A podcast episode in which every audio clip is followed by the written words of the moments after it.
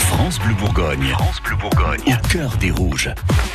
Et eh oui, c'est l'heure de prendre des nouvelles de notre équipe de foot de Ligue 1 à Dijon, le cœur des rouges ce matin, avec euh, un transfert euh, tout fait, Arnaud, et, euh, et, un autre qui reste à faire. Oui, d'un côté, le DFCO féminin avance ses pions pour la saison prochaine en première division. Après une première recrue la semaine dernière, le club annonce un nouveau nom, celui de Rose Lavaux, une jeune défenseur latérale débauchée des Girondins de Bordeaux, un profil explosif qui a une grosse capacité à éliminer dans les petits périmètres. Elle possède aussi une belle qualité de centre, nous dit son futur entraîneur Yannick Chandiou. Euh, une rose et, un rosier aussi. Hein. Bah là, c'est chez les hommes que ça se passe. Le feuilleton Valentin Rosier rebondit au Portugal. À Lisbonne précisément, où le jeune défenseur international a été pris en photo hier. Il serait sur le point de passer une visite médicale au Sporting Portugal, l'un des deux clubs majeurs de la ville avec le Benfica de Lisbonne.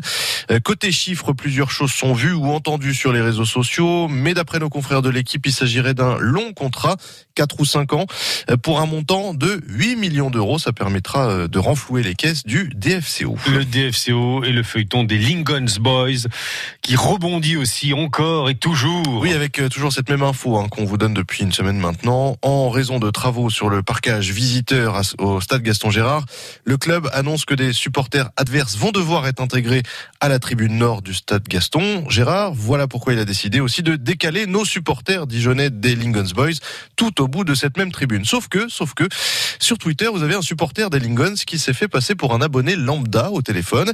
Et voici ce qu'on lui a répondu, aurait répondu. On ne peut pas mettre le parcage visiteur en tribune nord car il y aurait trop d'abonnés à déplacer. En d'autres termes, toute cette histoire pour expliquer le déplacement des Lincoln's Boys, ben, ce serait des mensonges. Et les filles de l'équipe de France euh, dans tout ça Eh ben, elles attendent gentiment de connaître leur adversaire en huitième de finale de la Coupe du Monde. C'est un peu compliqué hein, parce que sont qualifiées les deux premières équipes de chaque groupe et les quatre meilleurs troisièmes. Voilà pourquoi on doit attendre encore un peu avant de connaître euh, tous les qualifiés. Mais a priori, l'option la plus probable, ce serait une affiche France-Brésil. Une affiche qui fait rêver forcément quand on a vu ou revu hmm. les images de la finale de 1998 chez les hommes.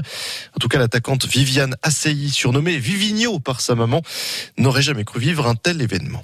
Quand on me dit France-Brésil, je pense à 98. C'est ça qui m'a donné l'envie de, de, jouer au foot. Voilà ce que ça m'inspire. Après, euh, maintenant, 21 ans plus tard, on me dit France-Brésil euh, et c'est moi qui joue. Donc, euh, non, non, c'est ça peut être une belle affiche. Après, euh, on verra bien, hein, parce qu'on dit le Brésil, le Brésil, mais on n'est pas encore sûr que ce soit eux. Mais euh, nous, on reste concentré sur nous, on, reste concentré sur notre travail et on verra par la suite. Et à noter enfin le choc ce soir entre Suède et États-Unis, deux équipes qui visent le titre en finale le 7 juillet prochain.